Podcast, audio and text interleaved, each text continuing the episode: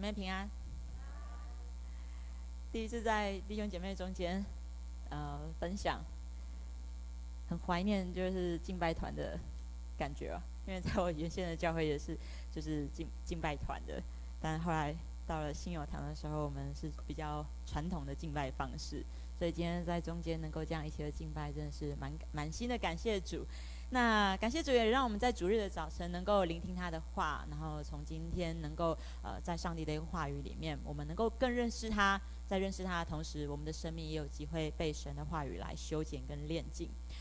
呃，不知道各位弟兄姐妹对于约翰福音十二章有多少的了解哦？但呃，约翰福音十二章我们是从二十三节开始读。但如果你把经文往前翻一点的时候，我们就可以看到，从约翰福音十二章开始，耶稣他的人已经来到了耶路撒冷。那在他侍奉三年半的时间的里面，这个是耶稣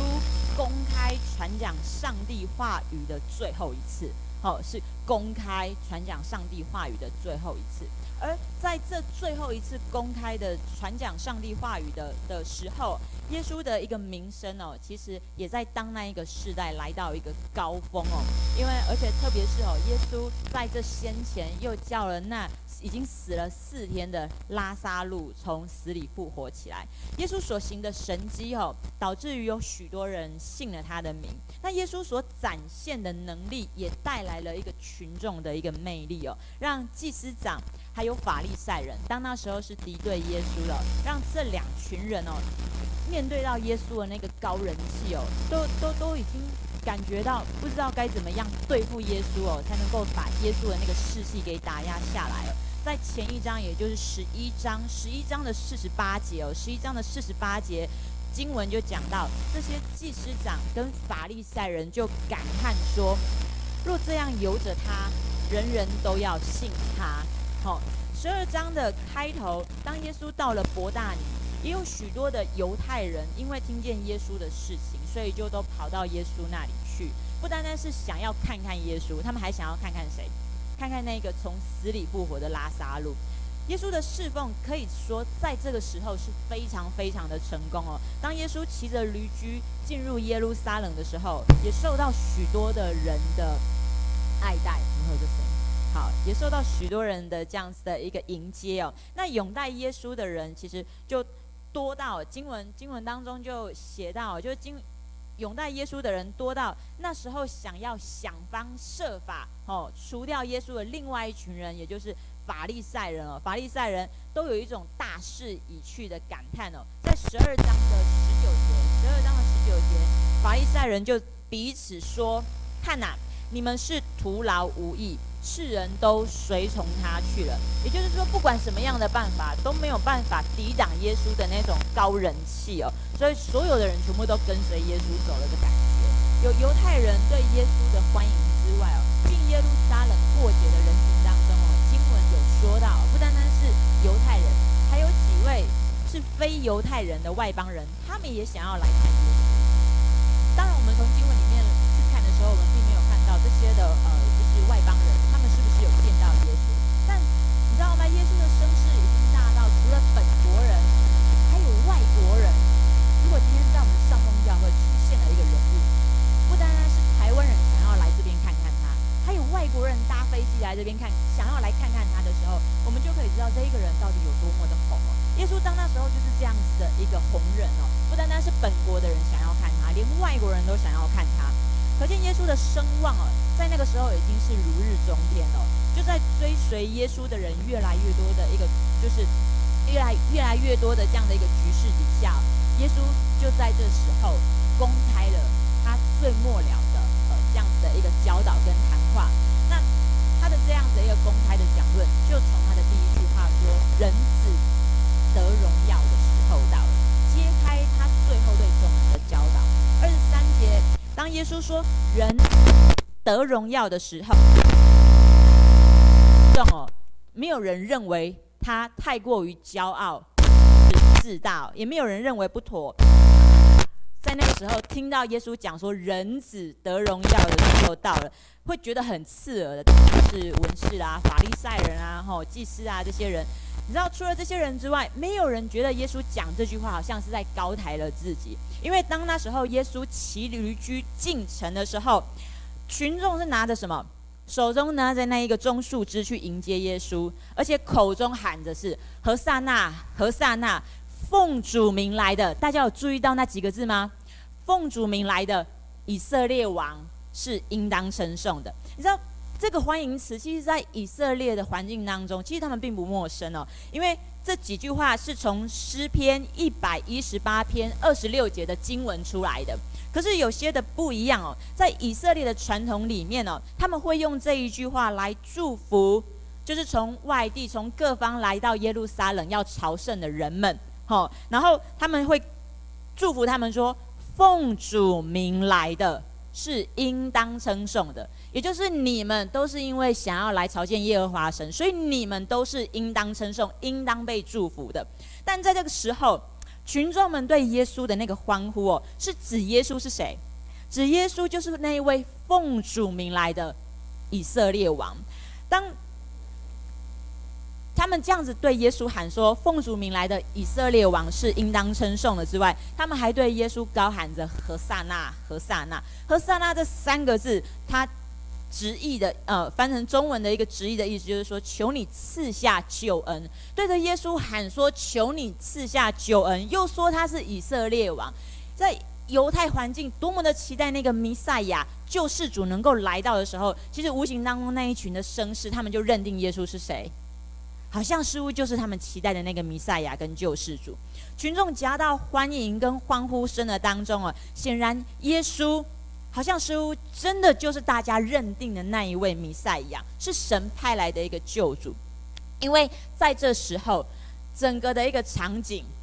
听耶稣讲话的任何一个人，就算没有亲眼看过，但或多或少他们都听过耶稣所做的事情哦。那就是耶稣有能力使瞎眼能够看见，瘸腿能行走，而且还那个有病的能够得医治，还能赶鬼，这些的异能之外。那个肚子饿的来到耶稣面前，他就能够吃饱，哦，而且耶稣还能够叫人从死里复活，你知道吗？当他们听见，或者是有的人看见、见证耶稣所行的一切神迹的时候，他们足足的相信耶稣就是那一个从神而来的人，有一个人子从神而来，对当那时候的犹太人是非常重要的，因为他们当那时候是受罗马政府的一个统治，所以。他们太需要有一个救世主，能够救他们，能够重建一个荣耀的王国，如同过去大卫、所罗门时期的那样子一个王国，是能够建造一个强权的国家。能够，如果在这个时候，如果有一个有一个人，他能够带动革命，然后重建那个过去王族的那种威望，他们就能够凌驾在他他人之上，可以不再被打压，然后不再受逼迫。反过来。还有能力去对付那一些来攻击他们的那些的强国。耶稣当时候所展现的能力哦，并耶稣当那时候声望，其实真的满足了任何一个人认为他就是王的那一个角色，他有王应该要有的望那个样子跟人能力，所以人们来跟随他，迎接他，因为耶稣能给他们一切他们长久以来所期盼的好处，所以。他们期待耶稣能够带领了他们，能够推翻那个罗马政权之外，他们还能够复国，能够强盛。这个是一群人期待耶稣能够带给他们得荣耀的一个机会。就像我们今天哦，今天我们台湾，不论是不是，如果出现了一个人，不论他是不是政治背景出身的，但是他真的有能力，也很多的人见证他，他真的能够。把货卖得出去，人进得来，台湾发大财。相信在众人的期待底下，我们都会巴不得他能够出来选某个职位，然后期待他能够，众人会期待他能够坐上众人所期待的一个位置。耶稣当那时候受到众人的一个支持、肯定、爱戴，其实也是如此。耶稣那时候的声势，在世人的眼里，确实他已经登上了那个荣耀的一个最高峰，就差那么一下下，他就可以称王了。可是，在这时候，耶稣透过他的话，来对这一群拥戴他的人们来说，说什么才是他想要得的荣耀？在耶稣自己所说的比喻里面，让所有听见人的人清楚一件事情，就是耶稣他所要得的荣耀，并不在于世上的人给他的一个肯定，也不在于有多少的人来追随他，也不在于是不是本国的人有很多的人，甚至连外国人想要来看他。耶稣的荣耀是他愿意顺服神的旨意，而父神的旨意就是。他要像一粒麦子落在地里死了。早在约翰福音的八章的里面呢，耶稣就说他并不求自己的荣耀，虽然他随着他所行所做的不断的荣耀都加诸在他的身上，但是他说这些的荣耀并不是他自己求来的，他所得的荣耀其实全是从从他的父而来的。在八章五十四节的经文呢，就写到耶稣说。我若荣耀自己，我的荣耀就算不得什么。荣耀我的乃是父，就是你们所说是你们的神。而耶稣能够从父那里得荣耀，有一个原因，就是因为耶稣当他活在世上的时候，他的所言所行都是行他父所喜悦的事情。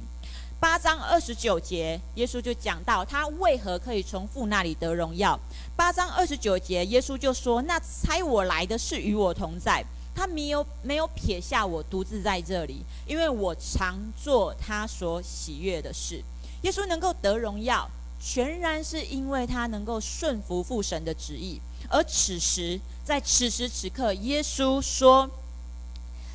这是一个他。”真正得荣耀的时刻来到的。先前大家就觉得他已经很荣耀了，可是那个不是真荣耀。耶稣在这时候公开的讲论说，这个时候才是他真正得荣耀的时候，就是他要顺服到底，如同他的比喻一样，他要像一粒麦子，吼一般的落在地里死去，而且且因为他的死要结出许多的子粒来，子粒来。耶稣向一群群众。预告着什么？预告着一个顺服神的生命，就是他自己。他要在顺服的当中献上自己，这正是父神的一个旨意。因着耶稣的顺服，耶稣的死，也要结出许多更多像他一样是能够顺服神的一个生命。耶稣说：“这个才是他得荣耀的时候。”我不知道，当我在讲这些，就是耶稣在讲这些话的时候。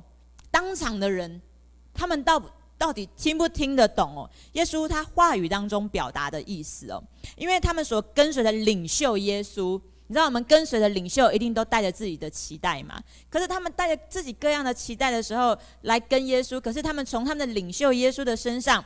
所说的话语，其实。这个领袖他并没有想要成为他们所期待的一个样子，而是他另有打算。这个领袖耶稣就是他将要献上自己的生命在神的面前，并且告诉跟随他的人，如果要服侍他，也要像他一样，是不爱自己的生命，只爱父神的旨意能够成就。让父神的荣耀能够在顺人的顺服的当中，神的荣耀能够显现。二十五节经文就说到，耶稣说：“爱惜自己生命的，就失丧生命；在这世上恨恶自己生命的，就要保守生命到永生。爱惜自己生命的，指的是把自己的生命放在一个可以决定任何事情的主权位置上。”任何事情的想不想要、愿不愿意，都以自己的心里的好恶为那一个标准，这就是爱自己生命的。耶稣说，这样爱自己的人，他的结局反倒是失掉了自己的生命。可是，如果在这个世界上不把自己的好处放第一，像耶稣一样只在意神所在意的，如同在这个世界上恨恶自己生命的人，那么这样的人。他的生命就得蒙保守，直到永生。群众虽然知道耶稣他有从神而来的能力，可是不可否认的，多半都是带着对耶稣有有各样的一个期待，所以才来跟随耶稣的。因着对着耶稣有各样的想法跟期待，好像很多支持者的耶稣，耶稣今天的话语很明白的，就是想要来对这些跟随他的人所营造出来的这样的一个荣耀，表达一件事情，就是他们所给的那个荣耀，他真的不在意。除了对群众讲述他所期待的荣耀是什么，他所将要得的荣耀是什么之外，还提出了，如果是真正的来跟随他的人，也要像他一样，是能够付上代价的。这个代价就是像他一样，是不迎合自己的喜欢，不求自己的好处，只顺服神的旨意，在神面前献上自己。而这样子的献上，就是能够把自己的生命交在神的手里，是死在神的面前，像耶稣一样，心中只想要让神得荣耀。这个人才是真正说是跟随耶稣的。这是当时的群众，大部分不都是因为爱自己的生命，所以才来跟随耶稣的吗？因为耶稣很好，而且也是大家所认可的，所以跟随了耶稣。跟了耶稣，就可以从耶稣的身上获得他们期待的任何的好处。当那时候的人信耶稣，是为了满足自己的好处，不论是不是为心灵肉体的，或者是肚腹的，或者是为着整个的民族的一个声誉，不管是如何，当那时候的信耶稣是为了自己的好处，所以信他、跟随他、拥戴他、赞美他。可是时至如今，我们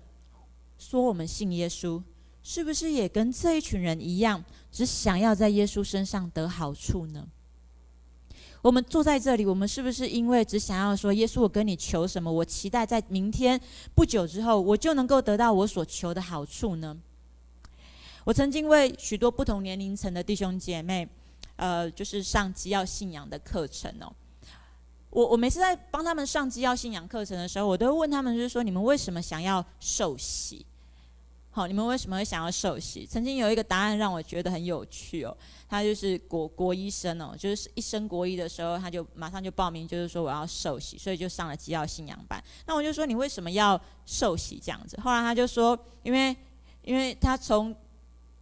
幼儿园开始看到那个大人还有哥哥姐姐，他们就是。圣领圣餐的时候都可以吃那个饼，然后就是喝那个杯，他就觉得那个感觉好好吃，好好喝，所以他就一直期待能够赶快长大，上了国中他就可以受洗。后来我就。就是就是破坏他的童心，我就跟他讲说，可是如果你受洗完之后发现那个饼没有什么特别味道，不怎么好吃哦，然后也吃不饱，然后你你你你说你为了受洗想要换那一杯喝喝看，我就说你去 Seven 买个葡萄汁，你就可以喝，想喝多少就喝多少，然后我就说那你还要受洗嘛？那我也。为很多的弟兄姐妹来来来上上基要信仰课，我也问他们相同的问题：你为什么要跟随耶稣？你为什么要信耶稣？你为什么要受洗？有很多的弟兄姐妹他们说：因为我很期待我受洗加入教会之后，我能够遇到我的呃，就是遇到我的良人，遇到我的姐妹，好，然后我们有机会可以交往这样。然后也有人会期待，就是说我进到教会之后，哦，耶稣能够祝福我事业能够顺利一点，我的家庭也能够顺遂一点。我都会跟他们说：那如果你信了耶稣，受洗完之后，这些没有变得更好，那反倒变得更糟的时候，那你还信耶稣吗？人都是为自己的好处，审慎评估之后才做出任何一个决定的，并且付上代价，觉得那个是自己可以付上的。但耶稣的心里，他是不求自己的好处。只求神的荣耀。当父神的旨意被成就，耶稣说：“那个就是他得荣耀的时刻。”神的旨意是要耶稣走上十字架的道路，在极大的苦难当中走上让父神得荣耀的一条路。因此，二十六节经文说道：“若有人服侍我，就当跟从我；我在那里，服侍我的人也要在那里。”若有人服侍我，我父必尊重他。若有人要跟随耶稣，若有人说他想要信耶稣，其实你的生命就只有一个可获得的，那就是要像耶稣一样，能够因顺服神的旨意，愿意走上跟耶稣一样受苦的道路。那么父也必尊重他。不要想信了耶稣就能够从耶稣身上得到自己想要得的好处，因为我们想要得到的那个，是我们自己所认为的好。而世人要如何能够脱离内在那种虚假的欲望，在真正信靠神的决定里面，让神真正的住在我们的心中，居首位，引导我们明白我们想要得的，它只是好。可是如果你能够真正的顺服神，神就会引导你、启示你，让你明白什么是最好，而且你配得获得那个最好的。耶稣告诉我们，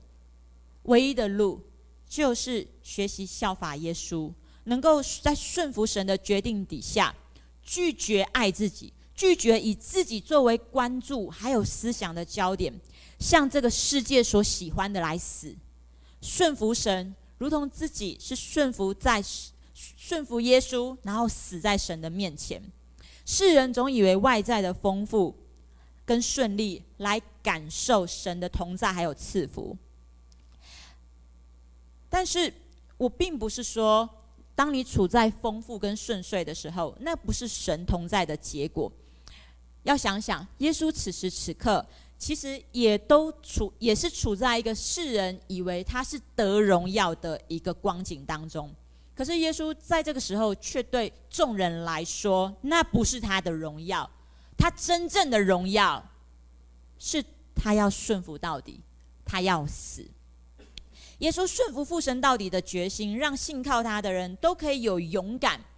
不害怕面对苦难。因为在许多的苦难里面，其实才能够显出我们是不是真正跟随耶稣的人。跟随耶稣的人，他会效法耶稣的样式，在痛苦的当中仍然顺服神，且也活出神所喜悦的样式。倘若我们像耶稣一样顺服神，那么我们的生命就像是从主耶稣这一粒麦子，他的死所结出来的那个子粒了。是因信耶稣，让我们在耶稣的里面。重生了一个原本不能顺服，可是后来能够顺服神的一个生命。耶稣的死是神的旨意，也是神的荣耀，叫这世界上的人都能够因为信耶稣，得到不惧怕死亡的这样子一个勇敢，不像心中软弱妥协的一个能力。世人可以不再靠着自己，因为信耶稣，当他仰望耶稣的时候，就能够得着那个刚强起来。能够面对苦难的这样子的一个这样的一个力量，这个才叫做生命啊！耶稣预告他将要得的一个荣耀是一场苦难的时候，其实耶稣并不是说他没有害怕，耶稣在他完全的人性上哦，他说出了他要在面对苦难时的心情是什么，在二十七节，耶稣就很真实的说道：“我现在心里忧愁，我说什么才好呢？”这个忧愁在原文的里面，它是一个强烈的语词哦。也就是说，当他想到准备要死的时候，当他知道自己准备要面对到很大的苦难，不单单是自己的身体要死，而且还是他的至亲的亲朋好友全部都要背弃他的那种感受的，甚至是好像会感受到父神要与他隔绝的那一种痛苦的时候，他是。非常的的的一个惊惧哦，这是一个心情的一个巨变，心中是忧虑至极的，而且是翻腾不安的一个状态。人在选择一条不求自己益处的一个决定上，确实确实是很难的，因为追求自己的益处是这个世界给我们的一个价值观。当做出不求自己的益处的这样子一个选择之后，他这个人所承载的。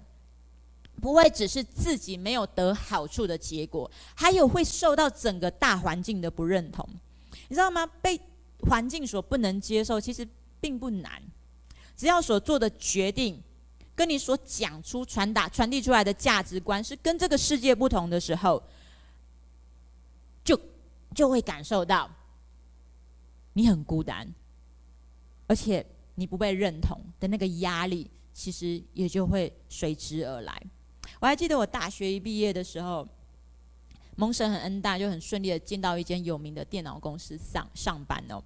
那虽然在任何人的眼里哦，真的是任何人的眼里就觉得说啊，就是大学一毕业就能够得到一份好的工作，而且在任何人的的心里面都觉得啊，我真的是就是就是很很幸运啊，就是得到了一份是那种钱多事少、离家近的一一份工作这样子。那虽然我我我进到了这样子的一个电子公司，呃，众人都觉得很称羡这样子，有的人还毕业之后还找不到工作，可是我就很顺利的进到了这间公司，就是去去去工作这样。但你知道，我我当进去的第一天，我就一直期待的一件事情，就是说我什么时候能够离开，我什么时候就是能够。走上我期待的路，因为当我信主没多久之后，神就呼召我要走全职的路，这样子。所以我大学一毕业的时候，因为家人、家人、家人还没信主，他们反对我走全职的路，所以我就在顺服的底下才去工作。所以当我进去的第一天，我就一直觉得这不是我想要做的，我只想要走全职侍奉的路。但我就是在那边真的也是很顺服我。父母亲的的一些的坚持，我就工作了几年。但几年之后，就是在祷告当中，我很明确的知道神要带我出来的时间到了。所以后来我就向公司就写了辞呈，然后跟我们的主管提说，就是我要离职这样子。然后我主管就很担心，因为他很担心我是要跳槽到别的公司这样子，所以就一而再再而三的，真的是是呃，就是一直在辞退我的那个，就是就是。就推掉我的那个辞呈，这样。啊，后来随着神学院的考试越来越近的时候，实在是没办法，我就后来就就只能就直接到主管的面前，就是说我真的得走了。好，如果就是就是不赶快就是签签合我的辞呈的话，我我这样我真的没没有时间可以去做交接。那当那时候主管才跟我讲，才就是跟我深谈哦，因为他他是担心我就是就是跳槽到别的公司去，然后我才。清楚的跟他表达我为什么要辞职。我要辞职的原因是因为我是基督徒，哦，因为他们都知道我是基督徒。可是我刚才讲说，不止这些，我还想在教会全时间工作这样。然后说主管啊，主管就就就脸色就变了，他就觉得我疯了，他就觉得说你你你我我好不容易才又升迁你，然后帮你加薪，那那你你你说你要去教会去工作，他有薪水吗？吃得饱吗？哦，然后之后后来就觉得说，就是我我我这样子的决定实在是太荒唐了，他就觉得不可理喻。可是问题是我的决心哈，就是非常的坚定这样子。那事务上也也必要交接，所以后来他就签合我的的辞呈之后，后来就再也不理我了。那这件事情就在同事间传开，传开了之后，你知道我受到同事间的这样子的一个询问之下，你知道没有一个同事觉得我的决定是对的，任何一个同事都觉得说。我的决定等同于是浪费了我的人生，这样子。那后来我的家人就是辞了辞了嘛，我就后来就回头过去，就是跟我的家人讲。当我的家人知道我真的真的是为了信仰，然后也不要工作，他们是那一段时间真的是照三餐打电话来啊，然后就关就。关切也恐吓，他们说：“你你为了信仰，然后不要工作。你真的去到教会的时候，如果没有钱吃饭哦，你也不要回来家里要这样子。”你知道，在那个时候，我是真实的感受到那一种彷徨跟无助，因为我也很害怕我爸爸妈妈或者是任何人说的都是真的。我们在面对苦难的时候，那个无助是真实的，那种真实的挫败感，有时候也会让我们。怀疑我们的决定到底是不是对的？苦难会让我们感受到天人交战，苦难会逼着我们到最后不得不先想想自己是不是还能够走得下去。但任何一位信耶稣的人，我们都不得不效法耶稣，在要面对苦难，或者是弟兄姐妹们，你们正在苦难当中的时候，我们第一个要想的是什么？是自己，还是神？如果我们想的与耶稣一样的时候，我们就能够拥抱我们当去面对的苦难。因为当我们顺服神，在苦难中的时候，我们就能够像耶稣一样，让神真正的从我们的生命当中得荣耀。当然，我们不要去想，不要去想说，因为耶稣是神，所以有本事可以吃苦当吃补哦。耶稣虽然是百分之百的神，可是他也是百分之百的人，与我们一样。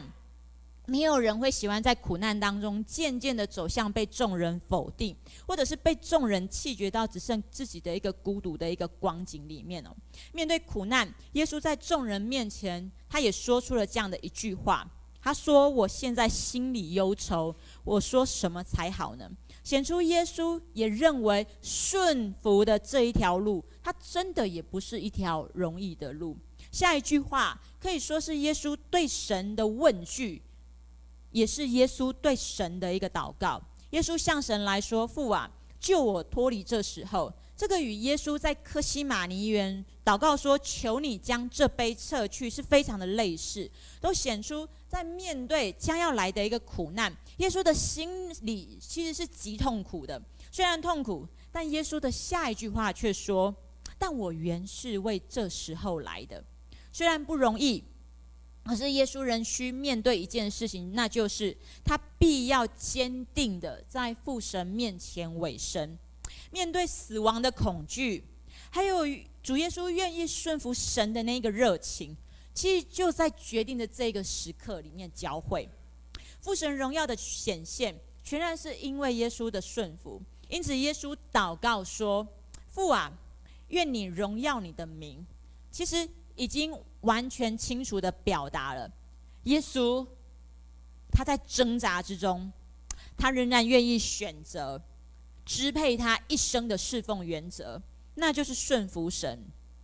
就像主耶稣教导门徒的一个主导文一样：愿人都尊你的名为圣。是一个祷告者愿意在神面前顺服、积极顺服的一个祈求。耶稣的祷告，父神也从天回应。经文说道：父神从天回应说：“我已荣耀了我的名，还要再荣耀。”耶稣在世人中间顺服神旨意的生命，并且耶稣在世人中间所行的侍奉，都已经荣耀父神的名，但还要再荣耀。这个正是神回应了耶稣的祷告。耶稣那面对苦难的决心，神已经悦纳，并且也因着耶稣的苦难死亡，让神还要再荣耀。耶稣用他的生命展现了什么叫做顺服神。虽然耶稣最终的结局，好像是被这个世界给审判，但是将无罪的耶稣给钉在十字架上的时候，其实这个世界反倒成为了被审判的。耶稣的一生到他最后的死亡，处处的都在挑战着世人们要去思想：你到底信耶稣？你想要得的到底是什么？在今世为得自己的好处。日渐变得扭曲、邪恶，甚至到最后是看不清自己的过错。那么，耶稣顺服神的生命，它就像是一面镜子，它能够照出我们的生命是不是渐渐长歪掉的那个生命样貌。耶稣的顺服像光一样的照进众人的心里，他向所有听见的人发出了这样的一个邀请。三十六节的经文说到：“你们应当趁着有光。”信从这光，使你们成为光明之子。主向听见的人传达，他就是那光。信他的，就在他的光中，生命就得着了像光一样的特质，得被称为是光明之子。耶稣所指的光，是跟我们的生命本质有关的。耶稣提出一个邀请，要听见的人能够信他，信从这光。因为跟随光行走，对我们的生命其实是非常重要的。如果不做出这样的决定哦，如果光已在我们中间，可是你却不愿意跟着光走，十五节就说到，应当趁着有光行走，免得黑暗临到你们。你知道，免得黑暗临到临到你们，也可以翻译成为免得黑暗制服你们，在。人的生命，人的生命如果不是在光里面，它就是在黑暗的里面。黑暗的临到是无可避免的。可是，如果听见的人愿意趁着有光的时候，愿意选择我要行走在耶稣的光中，那么黑暗来临的时候，黑暗也就不能够击败那一些在光明之中的任何一个人。耶稣所讲的话，我们明白吗？虽然是一个比喻哦，但是我们都不难理解，因为当我们心中有不好的意念，我们一定会感受得到，我们与我们所知道的善是相距甚远的。不需要别人来指责，但我们那里头的良心就会提醒我们的动机是错的，是黑暗的。但面对我们内心里的那种肮脏跟污秽，还有我们早已经认定的习惯，还有错误的价值观，到底怎么样呢才能够从我们心中除去？其实唯一的办法，也还是我们是否愿意去承认，我们的生命此时正在黑暗的里面，而且是需要被真正的光来帮助跟拯救的。在这个世界上，有很多似是而非的逻辑哦，都诱导着人面对自己内里头的败坏，可以用其他合理化的方式来回应。如果不是有一个那个真正生命的光来光照，人真的看不见自己就在那一个黑暗的里头。我曾经到尼泊尔参加一个短暂的短宣哦，短宣的旅程。那其中一天的行程。就是被安排是要去做那个行走祷告，那这这个地方它被称为猴子庙，啊，它的园区是非常的大，哦完整的走完大概要两个半小时哦。那在庙宇的外面就围着围着围着很多穿着这样僧服的这样子的一个僧侣哦。那很多去庙里面转经的人经过他们的时候，都会把他们带的那一些就是要给僧侣的一些的吃的啦、钱呐，哈，或者是衣服啊，就都会都会给他们。所以如果注意到那个僧侣的位置是坐的比较好的，哇，他眼前的东西是真的真的就是非常非常的多。那因为是猴子庙，所以就是到处也看得到，就是那个就是喂喂猴子吃的食物哦。但因为跳掉了，但因为。太就是食物太多，要给猴子吃的东西哦，就是从那个照片里面可以看可以看得到，就是弄的环境其实是非常的脏乱了。但就在这个很热闹的那个人群的里面哦，我就听到一个非常虚弱的声音哦。那这个，我要听他讲，啊，就非常的痛苦，这边哀哼的叫着，他很费力的想要去抓痒哦，但因为。看看得出来，他应该是病蛮重的，然后他身他身上也应该很多的的的的味道吧。因为当我注意到他的时候，我发现他在每动一下的时候，他身上苍蝇多到可以看得出来，黑那个苍蝇是黑压压的一片，然后随着他动，然后飞起来，可是很快的又马上又回到他的身身上去。那从刚刚那一张照片，猴子的食物是多到吃不完，可是这一个病重的人，他在庙旁边哦。能吃的东西就只剩下那个黑掉烂掉的香蕉皮哦，然后能够喝的就只有那一瓶就是矿泉水这样子。那在尼泊尔那个地方，夜间的温度，因为我们那时候是是七八月去，那时候夜间的温度大概会降到十十十度上下，但白天又很热，有时候快快到三十度这样子。但他这一个人，不管是在冷的时候，或者是白天很热的时候，他也没有太多的力气去多加一件被子，然后或者是说太热的时候把被子给拿掉这样子，因为会有那么多的苍蝇，或者是他那么的虚弱无力，是因为他身上有很多是溃烂的伤口。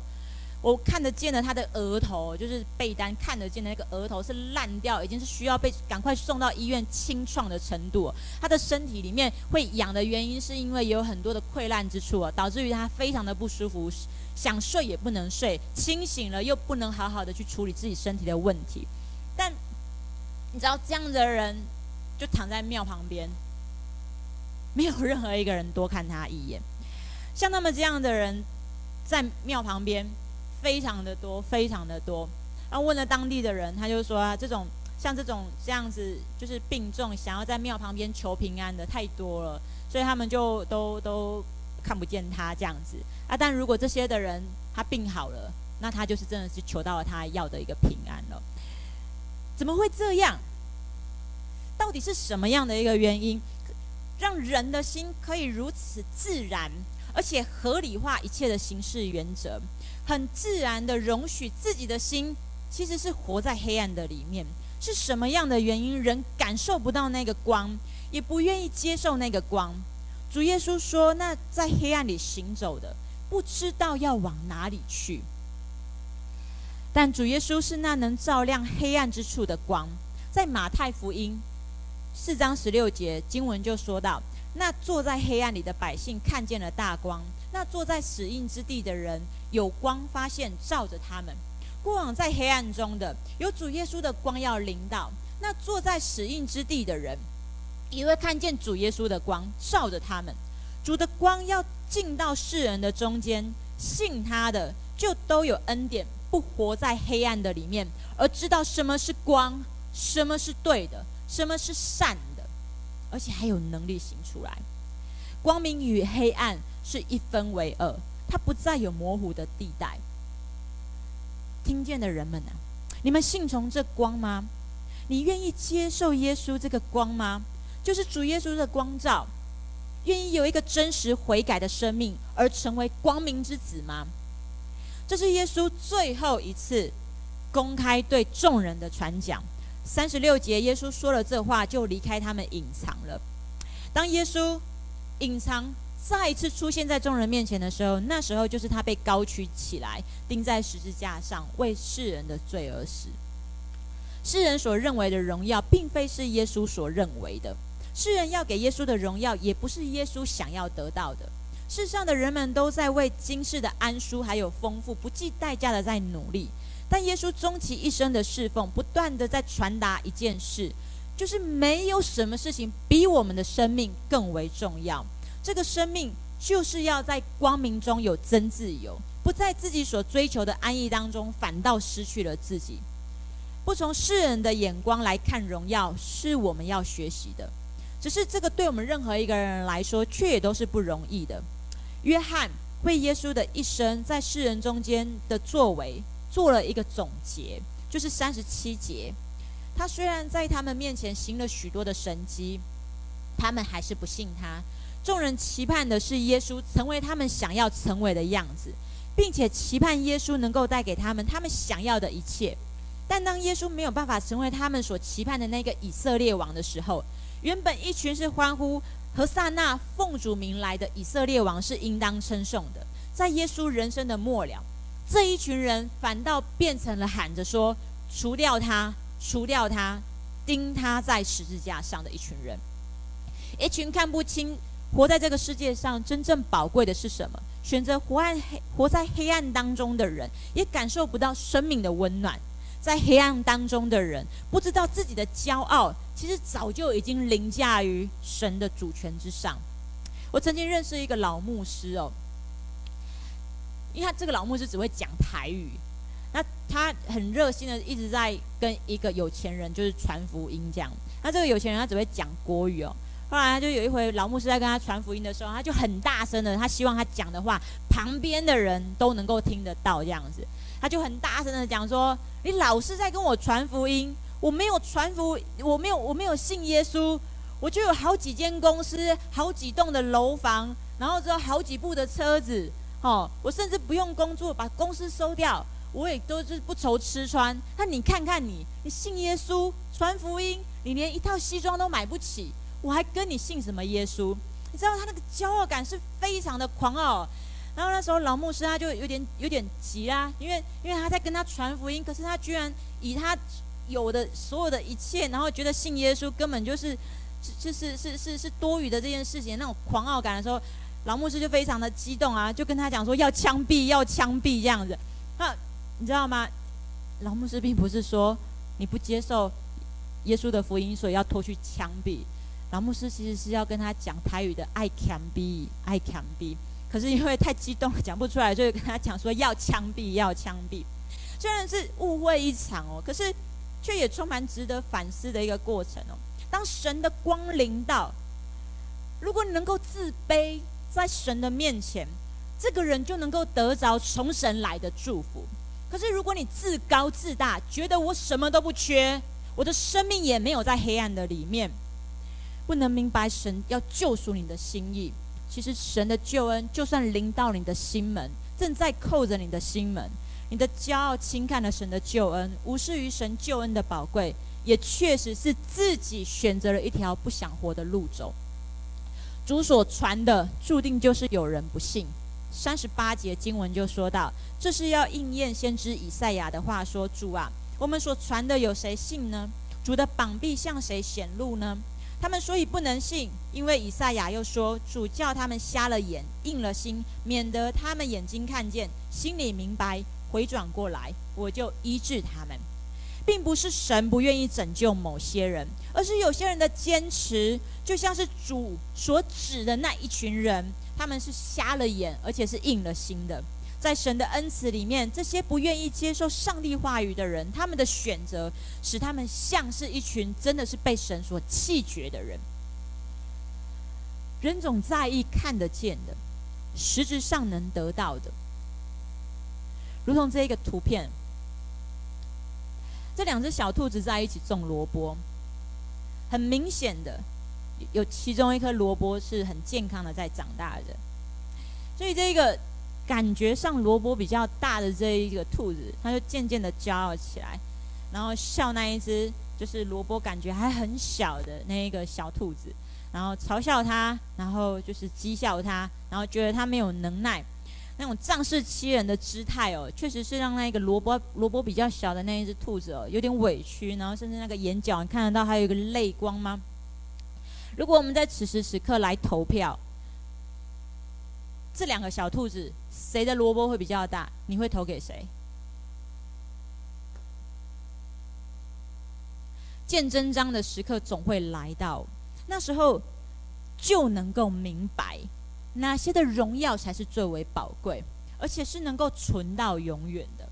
耶稣说：“得荣耀的时刻到了，是指他要在苦难当中死了，透过死要败坏那掌死权的，就是魔鬼。”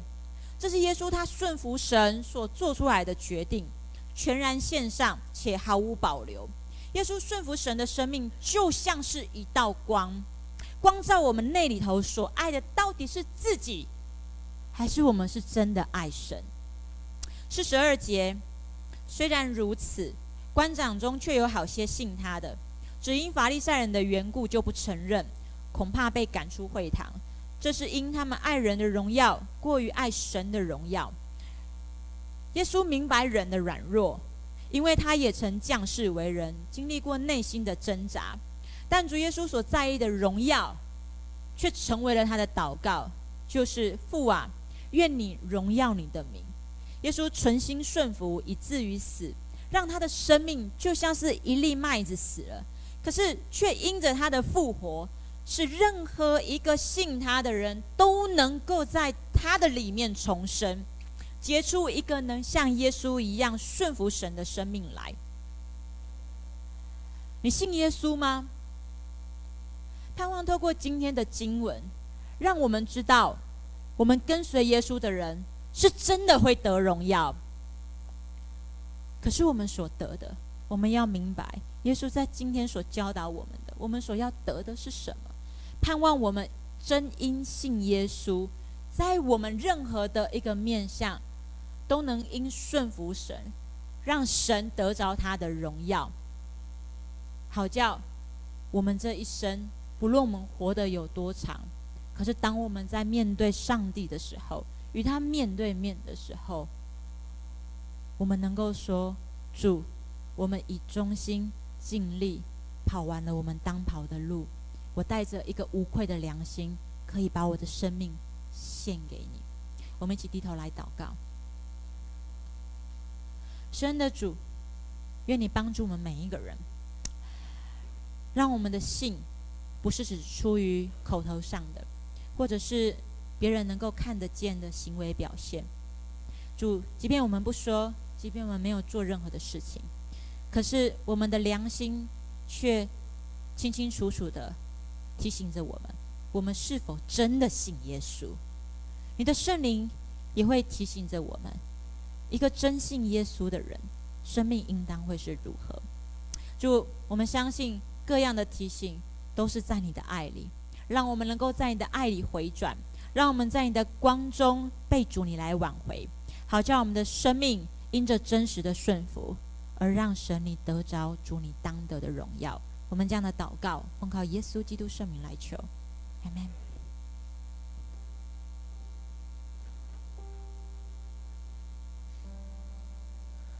好，那我们谢谢我们内湖信用堂洪明英传道来跟我们。